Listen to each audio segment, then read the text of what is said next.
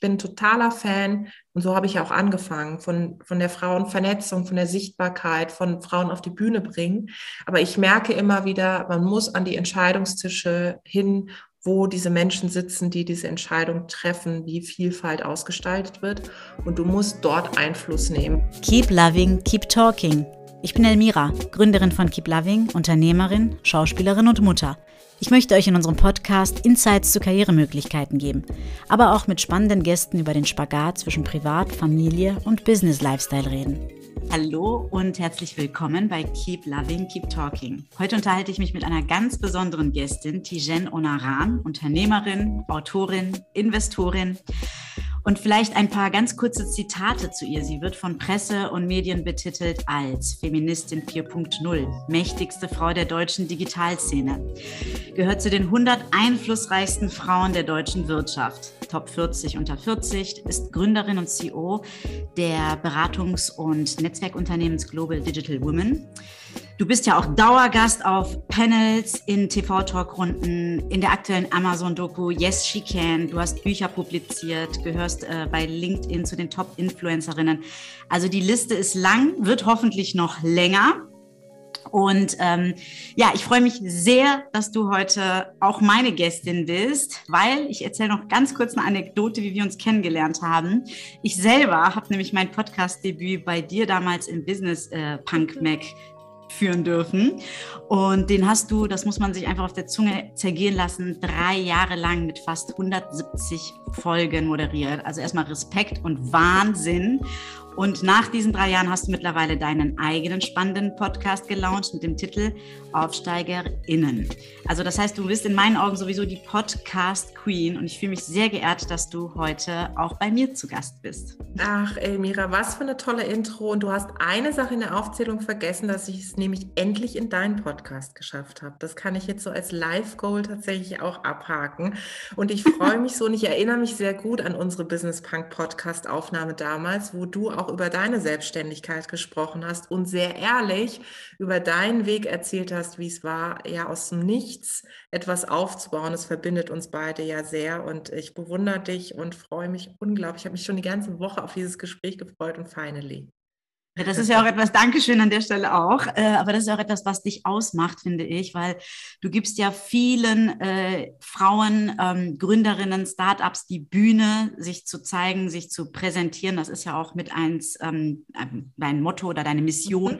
ähm, Frauen eine Plattform zu schaffen, sich weiterzuentwickeln und sich zu positionieren. Und ähm, Jetzt würde ich aber gern einmal kurz vielleicht ähm, eine kleine Exkursion machen in deinen eigenen Werdegang, weil du verschaffst uns allen die Bühne, wie gesagt, aber ich würde gerne, auch wenn du das sicherlich schon sehr oft erzählt hast, nochmal von dir hören.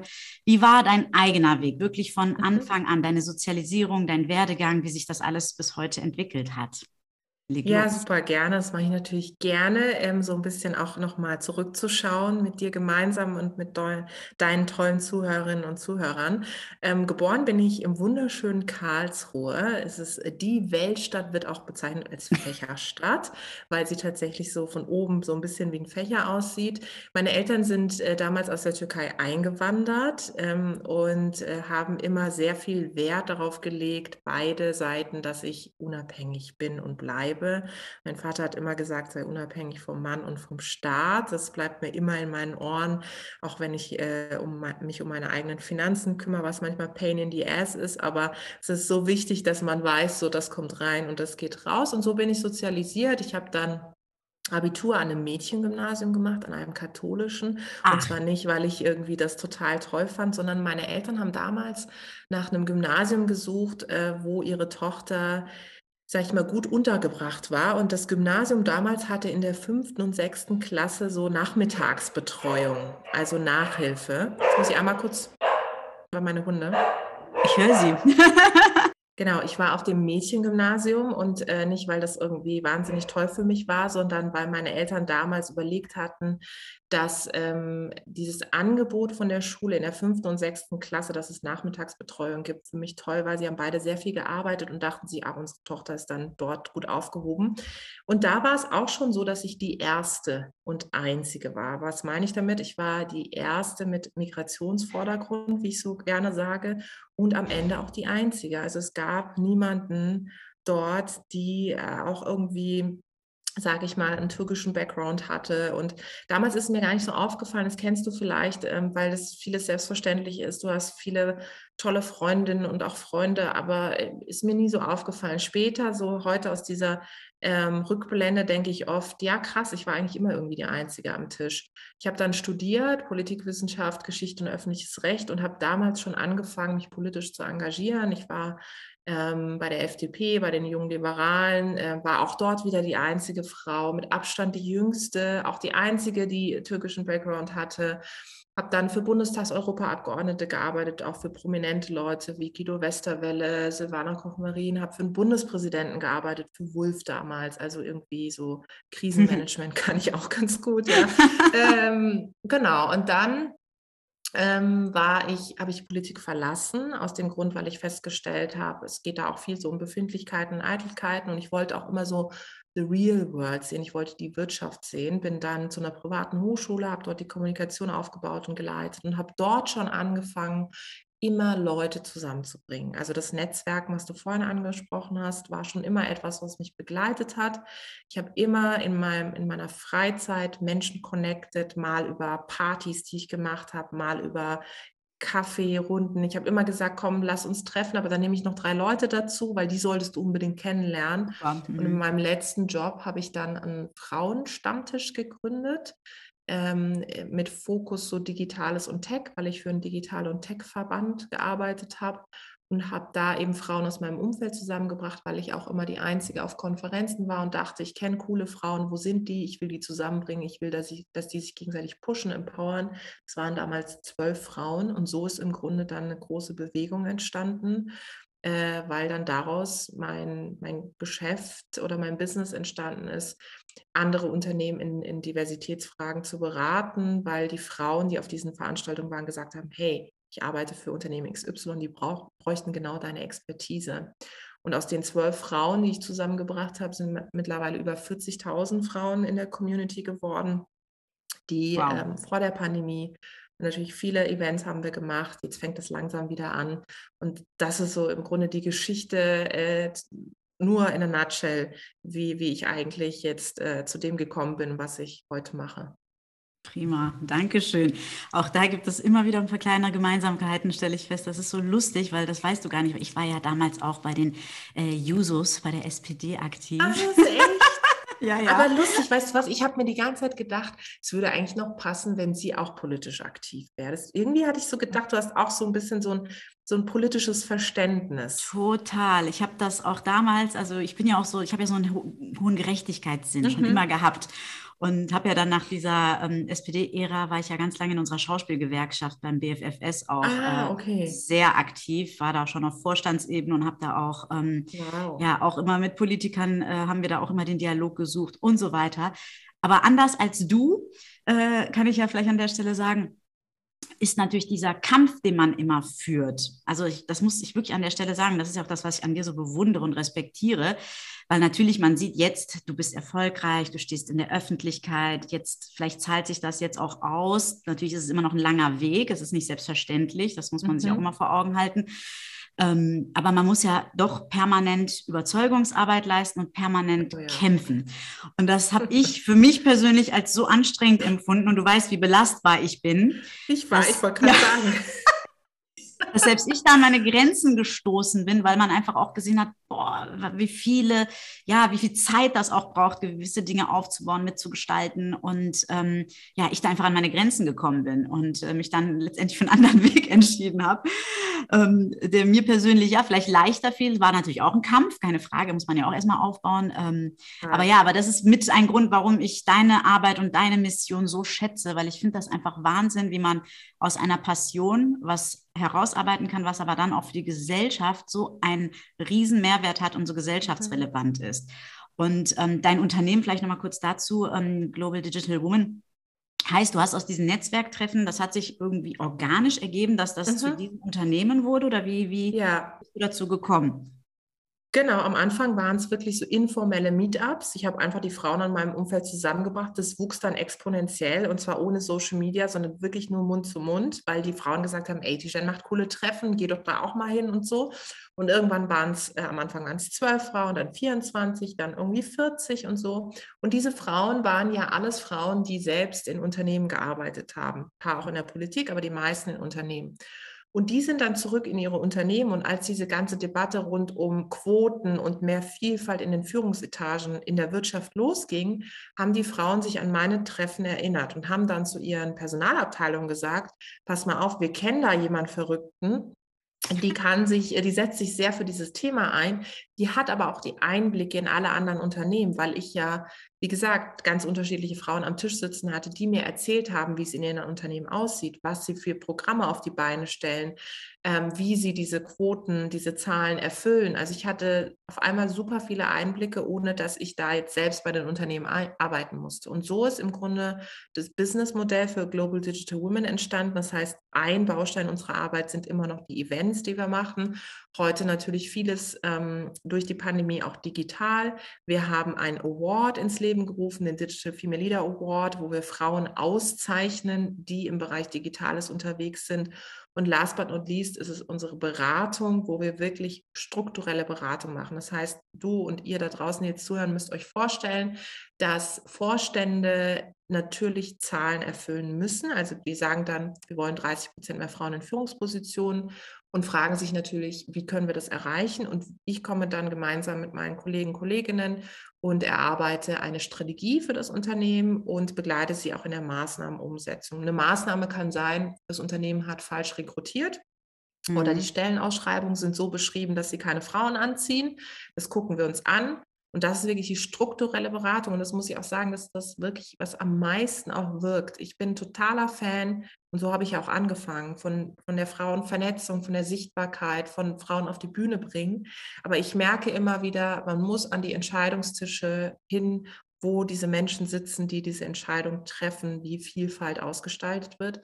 Und du musst dort Einfluss nehmen. Und das kannst du nur, wenn du eben auch berätst ähm, und auch die Entscheidungsträger Entsch Entscheidungsträgerinnen berätst, weil die rekrutieren, die entscheiden, wer befördert wird im Unternehmen oder nicht.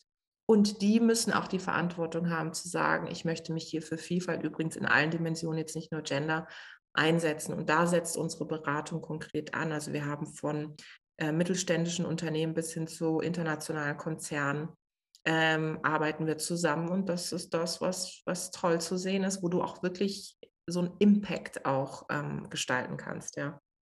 Was natürlich schön ist, also das heißt, hm, ich stelle mir das jetzt so vor, ein Unternehmen kommt als erstes auf euch zu mhm, und sagt, wir genau. brauchen da Beratung, wir müssen oder wir möchten uns in der Form transformieren.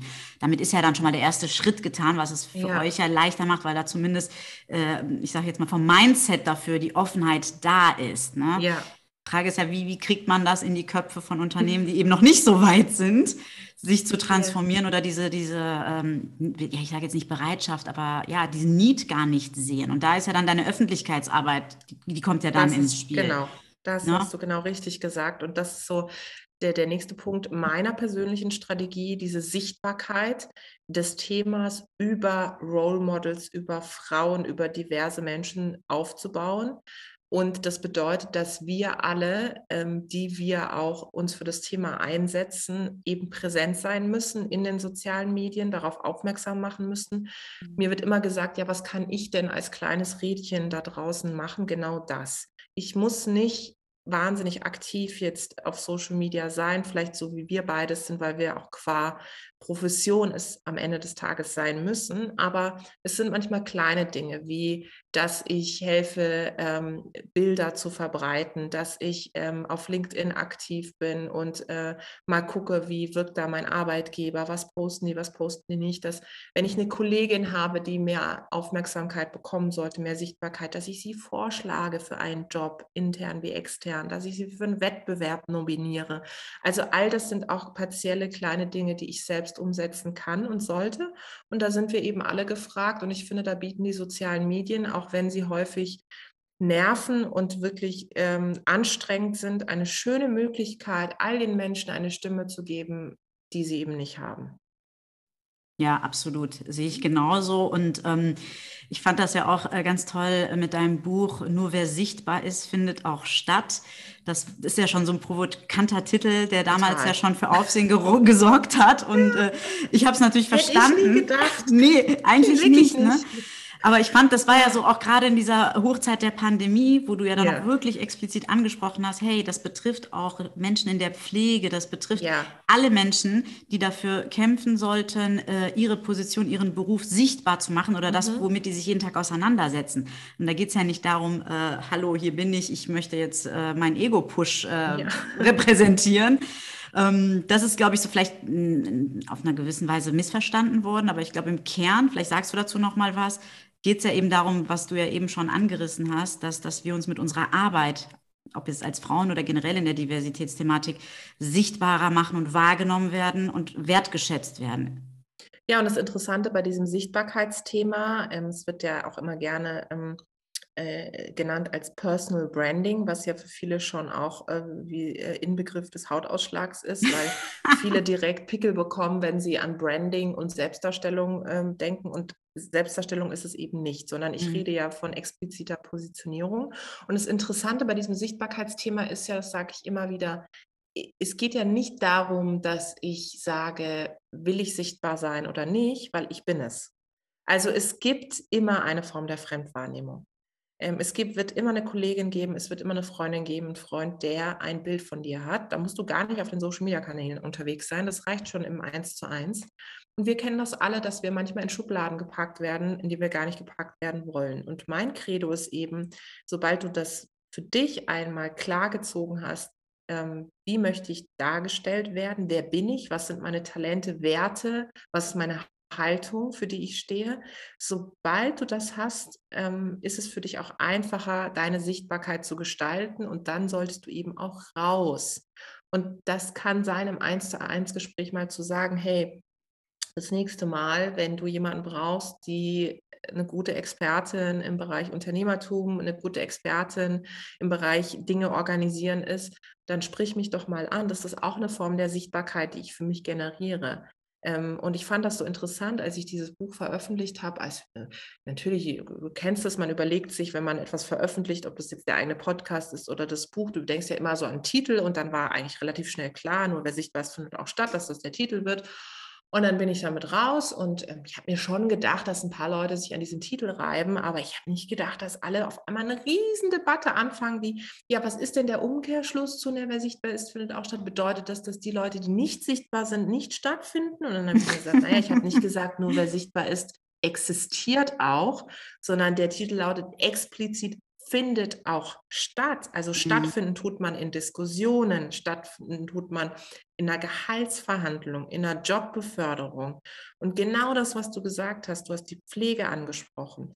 In den letzten zwei, zweieinhalb Jahren haben wir ganz viele Pflegeinfluencerinnen und Influencer auf Instagram gesehen, die vorher gar nicht sichtbar waren, die aber eine Sichtbarkeit über Instagram generiert haben, wo ich dankbar bin, wo ich ja. Einblick in die Branche bekomme. Absolut. Oder auch Menschen wie du und ich, die ein Unternehmen aufbauen, aus dem Nichts, die ihre eigene Sichtbarkeit gestalten und darüber Kunden, Kundinnen adressieren, eine Community aufbauen, das Thema Gerechtigkeit vorantreiben. Und das ist das. Und als ich dann eben stärker in die Kommunikation gegangen bin, haben mir ganz viele geschrieben, ja stimmt, so habe ich es noch gar nicht gesehen. Und das ist ja wirklich, ich habe immer gedacht, das ist so Selbstbeweihräucherung und so. Und ja, keine Frage, es gibt Leute, die super stark dieses Branding-Thema vorantreiben, wo du denkst, das ist heiße Luft, da ist nichts dahinter. Aber ich bin der festen Überzeugung, das können wir alle unterscheiden. Und ähm, nochmal, auch für diejenigen, die jetzt zuhören, ihr seid wahrscheinlich in ganz unterschiedlichsten Bereichen unterwegs.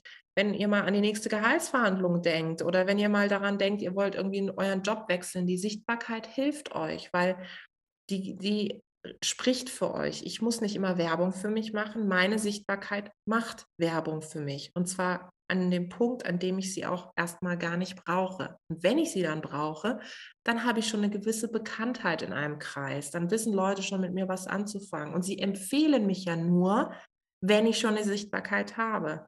Und das ist ganz entscheidend, dass ich das eben für mich vor Ort und sage, wenn ich in einer Krisensituation bin, wo ich Hilfe, Rat brauche, dann hilft mir diese Sichtbarkeit, raus aus dieser Krisensituation auch zu kommen. Mhm. Ja, danke für diese Ausführung. Ähm, ja, und in dem Zusammenhang finde ich es ja auch total spannend, dass du eben auch weitere Gründerinnen mhm. zur Sichtbarkeit verhilfst, indem du jetzt auch selber investierst. Mhm. Ich weiß jetzt nicht, wie viele Firmen sind es insgesamt, in denen du äh, mit es drin sind jetzt äh, sieben, äh, mit dem achten bin ich gerade in, wow. in Behandlung. Doch so viele. ja. Magst du dann vielleicht ein oder zwei benennen? Ja, also, ähm, du kennst es ja auch. Äh, ich weiß noch, dass wir beide auch darüber gesprochen haben, als du am Anfang standest, macht man sich natürlich Gedanken, wenn man ein Unternehmen gründet, wie finanziere ich es? Ja. So, jetzt kommen wir beide nicht aus Elternhäusern, wo Mama und Papa ein Tennisplatznetzwerk haben und Golfclub und so mhm. und dann gesagt haben, ja, ich rufe mal jetzt den Heinz an, der kann mal eben eine Million schnell klar machen, sondern ähm, wenn du dieses Eigenkapital von zu Hause aus nicht mitbringst, bist du auf Fremdkapital angewiesen. Und dann gibt es mehrere Optionen. Du kannst dir einen Kredit aufnehmen.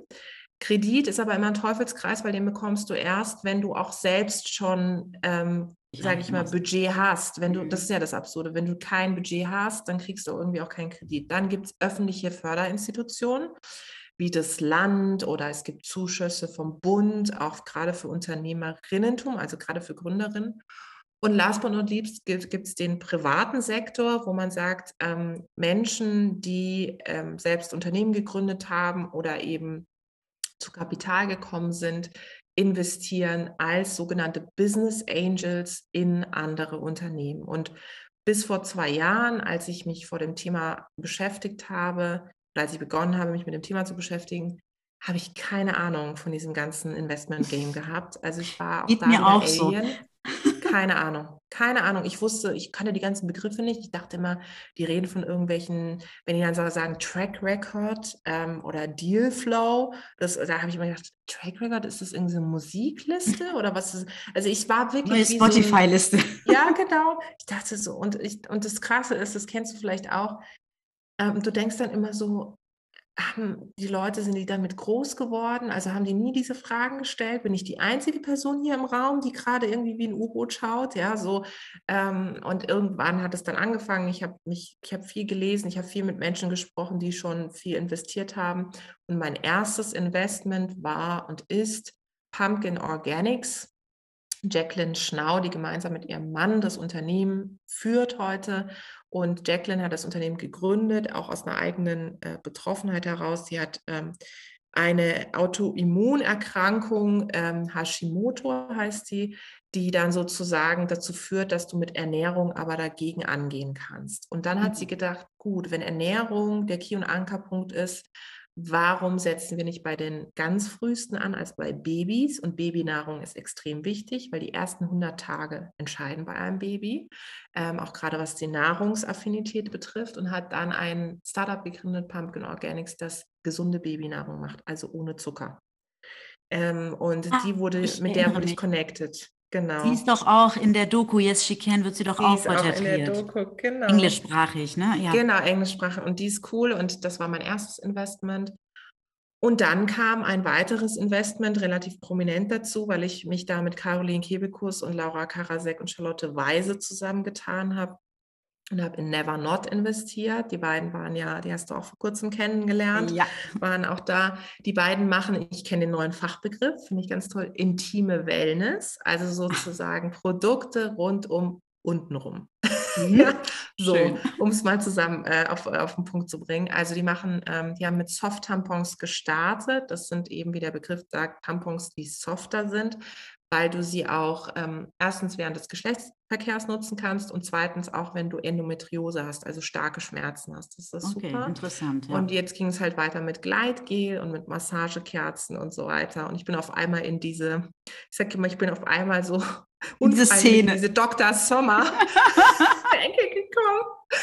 Und das war so ganz witzig. Und dann hatte ich eben mit Caroline schon äh, viel Austausch und dann sagte die damals, hey, pass auf, wenn du wieder ein Startup hast, ähm, Females, dann würde ich gerne investieren. Und das passte natürlich auch Toll. das Thema zu ihr, auch zu Laura und zu Charlotte. Und da haben wir uns dann zusammengetan. Und genau, und dann gibt es noch weitere. Ich bin ganz divers aufgestellt, verschiedene Branchen, Industrien. Für mich ist tatsächlich der ausschlaggebende Grund, dass es Gründerinnen sind. Mhm. Ähm, kann gemischte Teams geben, aber die Mehrheit muss die Gründerin haben. Das ist mir immer ganz wichtig. Und ähm, dass ich neben Kapital gebe ich ja, also ich gebe ja nicht nur Geld, sondern ich öffne auch mein Netzwerk. Also ich connecte die mit Journalisten, Journalistinnen, mit meiner Community. Ähm, ich mache, äh, generiere Sichtbarkeit für die. Das ist plus dein Know-how. Investment ganz wichtig, genau. Plus, plus mein Know-how rund um Storytelling, Social Media, Marketing, Kommunikation, dass man eben immer eine Mischung hat aus, du gibst Kapital, aber was diese Frauen in diesem Stadion des Unternehmertums brauchen. Das sind ja immer alles Frühphasen-Startups, also die stehen relativ am Anfang. Das Produkt ist zwar schon da, aber sie sind noch nicht so groß, dass sie mhm. schon riesengroße Teams haben. Und in dieser Phase ist entscheidend, dass sie neben Kapital Leute brauchen, die ihnen genau das geben, was du gerade angesprochen hast, nämlich das Know-how. Sag mal, hast du eigentlich schon investiert? Nein, habe ich nicht. Aber, Aber deswegen finde ich spannend. Ja, dich, absolut. Oder? Und ich finde das Thema super spannend, weil genau wie du sagst, jetzt das auch in den letzten zwei Jahren auch für mich auch immer präsenter wurde und auch natürlich inspiriert auch wie Menschen wie dich oder auch die mhm. Lea Sophia Kramer. Ja, genau. Und aber genau wie du habe ich da auch immer so, pff, nee, ich kenne mich damit nicht aus, ich halte da Abstand von, weil ich bin ja auch mal was Schuster, bleib bei deinen Leisten. Ja. Auf der anderen Seite wissen wir ja beide, ich meine, ich bin ja trotzdem auch ein risikofreudiger Mensch, insofern, weil ich ähm, doch auch sehr Bauchgefühl gesteuert bin. Ne? Mhm. Ne? Also Timo ist ja bei uns immer der Part, der alles sehr logistisch und ähm, BWLig angeht. So wie bei uns. Wie bei euch, wieder eine Gemeinsamkeit. Genau, ne? Marco ist dein Partner in Crime und äh, genau, ich bin die Chaos Queen im Vordergrund. Und äh, genau, wir haben da auch eine ähnliche äh, Situation. Aber tatsächlich haben äh, Timo und ich uns da auch schon mal drüber unterhalten. Und ähm, deswegen, da weiß ich gar nicht, wo die Reise hingeht, aber ich informiere mich gerade und äh, ja, finde es deswegen auch super spannend, so einen Austausch dazu haben mit dir. Dann komme ich ähm, auf jeden Fall mal auf dich zu, wenn ich wieder ein Startup habe, weil ich frage immer mein Netzwerk. Also es läuft immer so ab, dass Startups auf mich zukommen und äh, ähm, pitchen, also ihre Idee vortragen und mir ihre Präsentation in der Startup-Sprache heißt es Pitch Deck, ja, schicken. Und ja, dann gucke ich mir das an und überlege halt immer so, ist das jetzt was für mich oder kann das was für andere sein? Also ich habe auch schon viele vermittelt und man kann da auch echt, ähm, gerade in diesen, in diesen Frühphasen Startups, auch äh, mit, mit geringeren Summen. Also es ist immer noch äh, nicht, äh, nicht günstig, also einfach mal um Eindruck zu vermitteln. Man kann mit 10.000 Euro, ähm, manchmal sind es auch fünf, aber das ist wirklich, äh, muss man mit dem Startup ausmachen, aber so. 10, man muss jetzt nicht mit Millionen anfangen. Genau, und das ist wichtig, dass Leute das verstehen. Mir ist bewusst, dass für einige zehn schon viel ist, aber wenn man zehn im Vergleich zu das, was man sich denkt, was man in so einem Investment macht, eine Million, mhm. weil viele denken dann, es ist wie bei Höhle der Löwen. Weißt du, so, ach, das sind diese großen Tickets, also diese großen Investments, die ich mache. Das ist ja, es entspricht ja nicht der Realität. Das ist am Ende ja auch eine Show. Also die, die erzählen ja auch ja. Eine, eine Geschichte, die sie erzählen wollen. Die Realität ist eine andere und das ist ganz entscheidend.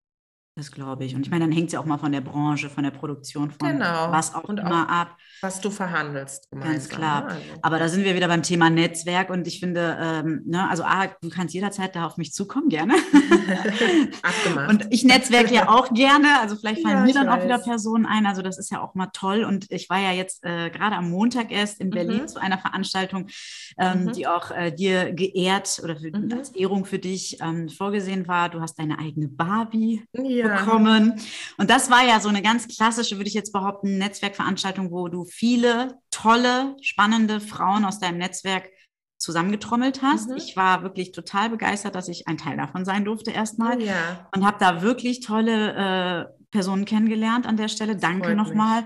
Und was ich total toll fand, und das, das muss ich gestehen, ähm, fällt mir persönlich immer sehr schwer, wenn ich zum Beispiel auf Events bin. Ich kenne das ja als Schauspielerin. Da sind ja ständig mal, ne, jetzt gerade natürlich weniger, ja, aber sonst ja, Berlinale hier, da Festivals und man kommt da immer rein und klar kennt man die ein oder anderen, aber bis sich dann erstmal so Gespräche entwickeln und bis man irgendwo so angedockt hat, ist ja schon immer so eine, ist das manchmal so ein bisschen, ähm, ja, noch verhalten, ne, bis so das Eis mhm, bricht. Und das ich. fand ich bei dir auf der Veranstaltung Überhaupt nicht. Ich weiß, mhm. ich hatte wirklich nur eine einzige Sekunde, wo ich auf die Terrasse raus bin und erstmal so beobachtet habe, okay, wer steht hier alles? Da hat mich sofort die erste Gruppe von Frauen angesprochen. Komm, stell dich zu uns! Und sofort wirklich zack in den Kreis rein. Gut. Und das, gut. also das war schon so ein tolles ähm, Welcoming, wo ich dachte, wow, okay, geil. Das, also so ja. muss es sein. Ne? Und ich alle haben das. offenherzig direkt sind in den Austausch gegangen. Wer bist du? Was machst du? Wo kommst du her? Und äh, das war richtig klasse. Also ich liebe das. Ja, ja. deswegen. Also Weil ich kenne, ich kenne auch diesen awkward Moment, wo du so in so eine in so eine Runde reinkommst. Mir passiert das ja dann auch. Ich war ja äh, danach auch auf. Äh, ich hatte es dir gerade im Vorfeld im Vorgespräch erzählt, auch auf Veranstaltung, wo ich dann wieder die einzige Frau war, so.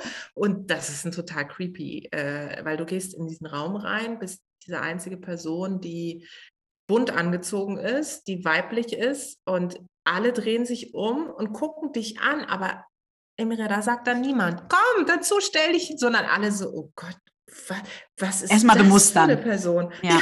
also, und ich bin ja dann so, ich denke mir dann, ja, okay, also es gibt auch andere Tage, aber da war ich gut drauf, weil ich noch so voll voller Adrenalin war von, von mittags, dann stelle ich mich halt irgendwo einfach dazu. Und mittlerweile muss ich schon auch sagen, kenne ich natürlich auch viele aus dem Wirtschaftsbereich. Bei mir war es immer ganz wichtig, sowohl bei meinen eigenen Events als auch bei so Events jetzt, es war ja von Barbie, ähm, aber da habe ich natürlich die Gästeliste mitbestimmt und ich achte schon sehr, wenn ich die Gästeliste mitbestimmen darf, schon so sehr darauf, dass es eine Vielfalt ist, aber dass die Leute connecten können. Und ich bin immer auch als Gastgeberin so, dass ich sehr darauf achte, wenn irgendwo jemand steht, ich komme, ich sage mal, komm, guck mal, ich stelle dir mal XY. Ich kenne ja die Leute. Es dauert, es braucht mich, oder es ist, braucht für mich zwei Sekunden. Ich kann mich da natürlich nicht länger, aber ich gehe dann weg und dann passiert schon was. Ja. Und das ist das Schöne und das liebe ich. Und ich wollte das damals immer so haben, als ich die Einzige auf diesen ganzen Digital- und Tech-Veranstaltungen war. Habe mir das immer gewünscht und habe mir geschworen, wenn ich die Gelegenheit habe, diese Räume zu bestimmen und wenn ich dann auch in einer, in einer tragenden Rolle bin, also die Gastgeberin, dann möchte ich, dass die Leute sich wohlfühlen und mit Minimum einem einem Kontakt in Anführungszeichen, einer Begegnung rausgehen, wo sie sagen, das hat sich wirklich für mich gelohnt. Das war so toll und ich fühle mich so motiviert und das ist, das finde ich toll, dass, äh, dass du das so erzählst und auch so erfahren hast. Absolut, also das ist total aufgegangen und jetzt kann ich mir auch vorstellen, wie das eben da äh, bei dir verläuft, wenn du solche Netzwerktreffen veranstaltest oder äh, mit dabei bist. Also mich hat das wahnsinnig bewegt. Ich bin danach wirklich mit so einem ganz tollen Gefühl auch, auch äh, die Zugfahrt zurückgefahren und ich war erst mitternachts wieder in Köln und habe aber am nächsten Morgen, ich war so fit gewesen. Normalerweise bin ich ja kein Frühmensch. Ich bin zwar immer früh raus, weil ne, Arbeit, muss, Kegel ja. muss, ähm, ja. aber ich bin wirklich voller Elan morgens aufgewacht und war total total motiviert. Das freut mich. Das, das hat mich ja, das schon hält dann immer an. Ja, ja, das ist ganz schön. Absolut. Mhm. Ähm, ja, aber ähm, das ist auch wieder ein schöner Übergang. Äh, Gründerinnen, ähm, Netzwerken. So, jetzt hast du auch noch den neuen Podcast am Start, mhm. Thema Aufsteigerinnen. Mhm. Und auch da repräsentierst du ja, wenn ich das jetzt richtig verstanden habe, ähm, Personen, die, ja, ich sage jetzt mal, self-made ihre ja genau. ihre Geschichte erzählen. Oder äh, was heißt erzählen, sondern äh, ja, sie durchlebt haben. Richtig? Genau das ist es. Also Selfmade ist ein schöner Begriff. Ähm, äh, der Podcast heißt ja der Podcast über den Mut, äh, die oder der Erste zu sein. Und das lässt sich ja durchdeklinieren auf ganz vieles. Die erste Schauspielerin, ähm, der erste, der ähm, der Leiter ähm, eines großen IT-Unternehmens ist, die erste Olympiasiegerin in der Familie, die erste, die, meine erste Folge war mit Erika, die aus Kenia nach Deutschland gekommen ist, die sich hier alles selbst aufgebaut hat, bis hin zu, sie ist heute Consultant und hat selbst nebenbei noch gegründet, sich die irre. Sprache selbst beigebracht hat, am Anfang 200 Euro, dann 300 verdient, also die auch eine meiner Lieblingsfolgen. Aber auch natürlich, also mir war es ganz wichtig für den Podcast, mit, mit Namen zu sprechen, die man noch nie gehört, gelesen hat. Ähm, also Geschichten von Frauen und auch von Männern, von diversen zu entdecken, die man noch gar nicht auf dem Zettel hat. Und natürlich auch Menschen, die vielleicht schon eine Bekanntheit haben, wie eine Sophia Thiel, ähm, die natürlich auch eine interessante Geschichte hat, weil sie eben auch ja, diese Essstörung hatte und dann ein Jahr auch komplett sich zurückgezogen hat von diesem ganzen Fitness-Influencer-Ding, die aber da auch in diesem Podcast eben auch erzählt, wie es ist, komplett mal runterzufahren und auch dann die erste wiederum zu sein, die mal eine Therapie gemacht hat und die sehr offen darüber mhm. spricht. Also diese ersten Momente sind ja immer, es muss ja nicht immer sein, dass ich die erste oder der erste bin, der die studiert hat in der Familie. Das ist mir auch wichtig, das Thema soziale Herkunft. Aber mir ging es wirklich um diesen Mut zu haben, in seinem Umfeld der oder die Erste zu sein. Und das ähm, ist äh, total spannend, weil das mir die Möglichkeit gibt, mit, mit Menschen zu sprechen, die Mut machen in diesen wirklich herausfordernden Zeiten für uns und die einem auch so das, das Gefühl geben, ach guck mal, irgendwie, ich habe immer das Gefühl, bei mir läuft es gerade nicht. Ach guck mal, bei denen ist auch nicht gelaufen. Das ist ja irgendwie gut zu wissen, dass sie das auch alles nicht hinbekommen, aber es dann doch irgendwie hinbekommen haben. Das finde ich halt total toll. Und deswegen ja, dieser AufsteigerInnen-Podcast äh, war mir total wichtig und das Feedback ist großartig. Das sehe ich, ähm, dass die Leute das lieben und teilen und, äh, und die Folgen super gerne hören. Das ist schön zu sehen. Das ist super, super toll. Also ich habe ja auch schon, äh, ich glaube, fast alle Folgen auch gehört ja, mittlerweile. Mhm. Liebe auch deinen Podcast. großartig. Ich habe ja auch gerade erst angefangen, aber da gibt es auf jeden Fall äh, Schnittstellen, weil tatsächlich ja. ist es bei mir auch so, dass ich äh, eben gerne Geschichten erzählen möchte äh, von Personen, die ich selber bewundere, die aber mhm. eben auch, ne, wie ich schon eben betitelt habe, self-made ihren Weg gegangen sind. Weil ich glaube, sowohl für dich als auch für mich sind solche Menschen einfach wahnsinnig inspirierend und Vorbilder. Und ähm, solche Geschichten nach außen zu transportieren, finde ich halt toll, weil du sagst ja immer, ich finde diesen, diesen Satz von dir, dieses Zitat einfach so herrlich. Wir alle sind Vorbilder, aber im Idealfall sind wir gute Vorbilder. Das ist wirklich ein toller, toller Satz. Und ähm, ich kenne es ja auch von mir, also muss man ja auch an der Stelle sagen, alle sehen immer das Ergebnis und äh, schreiben, ja. toll, wie du das alles schaffst und mhm. wie machst du das und äh, Unternehmen und Schauspiel und Mann und Kind und dies Familie, und das, äh, Angestellte. Natürlich ist ein riesen Organisationsapparat, das, das ist mir bewusst oder sollte bewusst sein. Ähm, aber es ist ja auch bei mir nicht immer alles glatt gelaufen, im Gegenteil. Ne? Und wenn ich jetzt äh, Menschen erzählen würde, ich bin zweimal in der Schule sitzen geblieben, weil ich in meiner Teenagerzeit einfach sehr wild war oder lieber wild war, als zur Schule zu gehen. Ähm, oder mein Schulleiter äh, mich auf die Hauptschule versetzen lassen wollte und ich habe trotzdem Abi gemacht und ähm, ja. hatte viele, viele Widerstände, wo Leute auch an mich gar nicht geglaubt haben. Mhm. Und ähm, aus dem Elternhaus, äh, meine Mutter war ja alleinerziehend, mhm die ähm, konnte mir viele Werte, wie sie hierzulande nötig gewesen wären, nicht vermitteln, weil sie war selber so in ihrer Bubble arbeiten zu müssen. Übrigens, meine Mama war auch Friseurin an der Stelle. Ähm, ja. Die, die hat natürlich, die war mit Geldverdienen beschäftigt. Das heißt, ich war mir immer selb, mich selbst überlassen. Ne? Ich bin dadurch ja. aber auch sehr früh selbstständig geworden, muss man an der das Stelle sagen. Und ähm, ich bereue und vermisse da nichts. Aber was ich damit sagen will, es ist nicht immer direkt alles äh, zu Ende.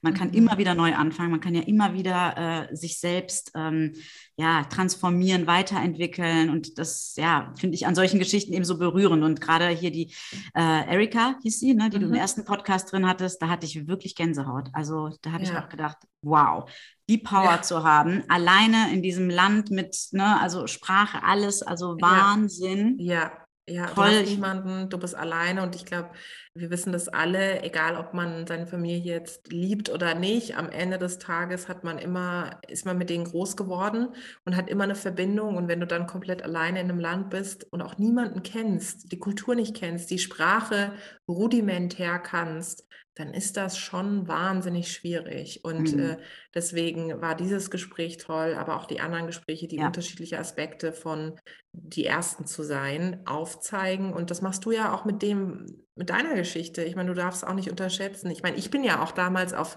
äh, über Instagram auf dich aufmerksam geworden weil irgendjemand in meiner Timeline wiederum eine Story von dir geteilt hatte und dann bin ich dir gefolgt und dachte immer so, das Schöne bei dir, Emira, ist ja, das ist wie so eine Soap. Also ich gehe mit dir in deinen Laden, ich sehe, was ich ja, ich habe ja auch eine Affinität, ich glaube, man merkt es dann auch zu Klamotten und Lifestyle und so. Ja, ähm, und wenn ich dann, dann tauche ich wieder in das, ein bisschen was Leichteres ein. Du schaffst es einfach, diese Brand hast du so gut aufgebaut. Und ich weiß auch, wie viel Arbeit dahinter steckt, aber du versprühst eine Leichtigkeit. Und ich sage immer, es geht nicht darum zu romantisieren, etwas, was irgendwie schwer ist oder gar nicht drüber zu reden, aber am Ende des Tages geht es auch darum, doch sich diese Leichtigkeit zu bewahren. Also sich nie von, von, den, von, den, von dem Scheitern, von dem das nicht weitergeht, so die Laune verderben zu lassen, dass man, dass man nicht mehr weitermacht. Weil es gibt immer irgendwo eine Tür, die dann wieder aufgeht. Und manchmal dauert es länger, manchmal ist es kürzer, aber genau da es ist eben wichtig, Vorbilder, Role Models zu haben, ein Netzwerk zu haben. Und manchmal sind es nur drei Leute in deinem Netzwerk, reicht auch, es müssen nicht immer 30.000 sein. Oder manchmal ist eine Person, mit der du sprichst, mit der du einfach nur lachst oder, oder mal so eine, so eine halbe Therapiestunde machst, wo du sagst, wir kosten uns jetzt einfach mal aus und dann denkst du, oh Gott, mir geht's genauso, danke, dass du sagst, ja. Das sind doch die schönen Momente in dieser wirklich, wirklich herausfordernden Zeit, äh, die uns auch mental, finde ich, alle herausfordert, da diesen Mut und, und diese Leichtigkeit und das Lachen am Ende des Tages auch nicht zu verlieren. Ach, das hast du jetzt schön gesagt. Das war ja fast schon eine Abschlussrede. Dabei habe ich so viele Fragen an dich, aber ich möchte das jetzt auch gar nicht überstrapazieren. Ich habe vielleicht noch eine letzte Sache. Ja. Ähm, ich habe ja äh, an dem Montag, wo ich da war, später in deiner äh, Story gesehen, dass dieses Event ja nur ein Baustein deines Tagesplans war mhm. und war äh, auch da wieder total begeistert, weil ich dachte, wow, ähm, also für viele von uns war, hat das ja schon den Tag gefüllt und erfüllt und ja. bei dir war es noch vormittags Podcast-Aufnahme, ja, dann warst genau. du noch mit einem ZDF-Team unterwegs wegen einer Doku, und dann kam das genau. Event, dann kam noch genau. eine Abschlussveranstaltung, richtig? Ja, genau. Willst du einmal vielleicht noch deinen Alltag beschreiben, wie so ein Alltag bei dir aussieht? Vielleicht mal an einem Beispiel. Das würde ich einfach gerne wissen. Also an so vollen Tagen, wie es jetzt da war, ist es tatsächlich so, dass ich versuche, alles miteinander zu vereinen. Also als klar war, dass ähm, das ZDF macht eine Reportage über Vorreiterinnen und ähm, die wollen natürlich auch immer einen begleiten. Und dann versuche ich halt auf diesen Tag all die Erlebnisse zu setzen, die auch Sinn machen, auch für den Zuschauer, für die Zuschauerinnen, die diese Reportage sehen. Ich bin ja selbst Kommunikatorin, das heißt, ich denke sehr auch in diesen Geschichten.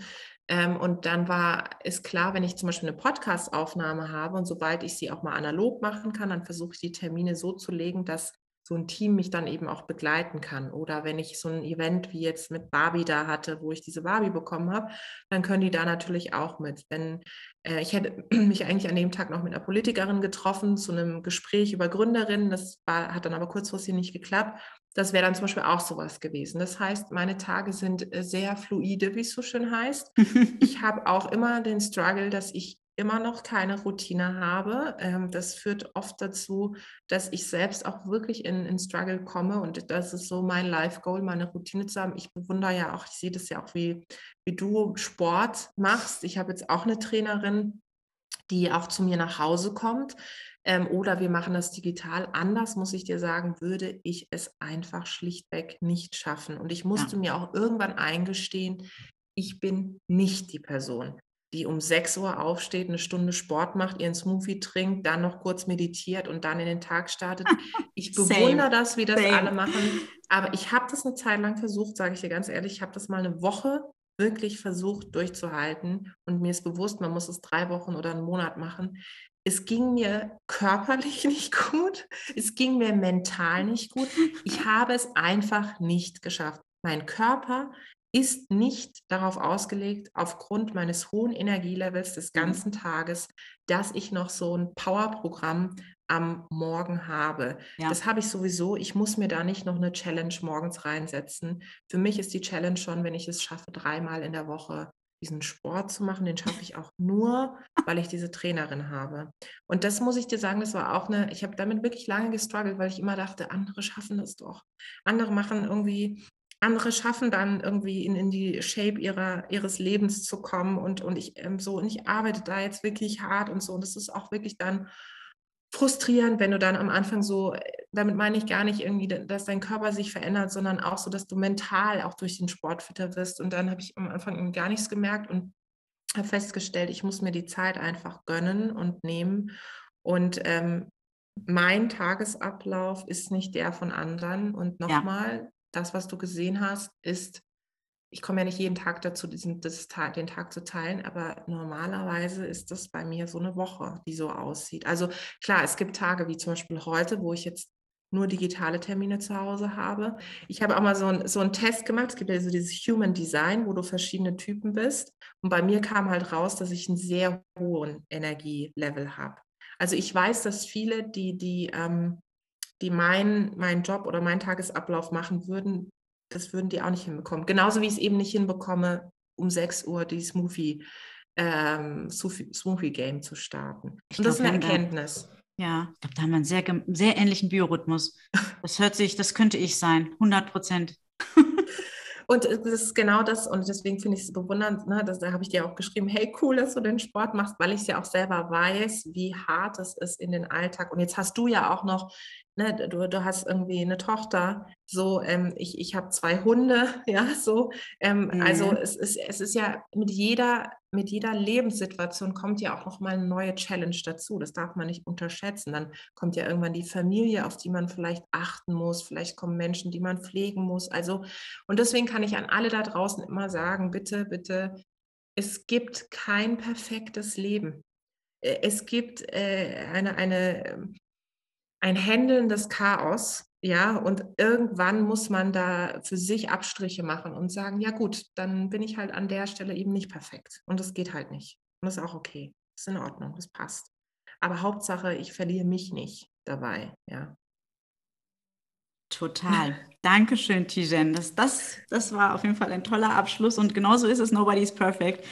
Und ähm, trotzdem kann man versuchen, immer was zu bewirken in seinem kleinen Kosmos oder auch im großen Kosmos. Und äh, ich hoffe, dass wir weiterhin ganz, ganz, ganz, ganz viel von dir sehen, erleben, ähm, im Idealfall äh, mitgestalten können. Und ähm, ja, ich bin sehr gespannt auf deine weiteren Projekte.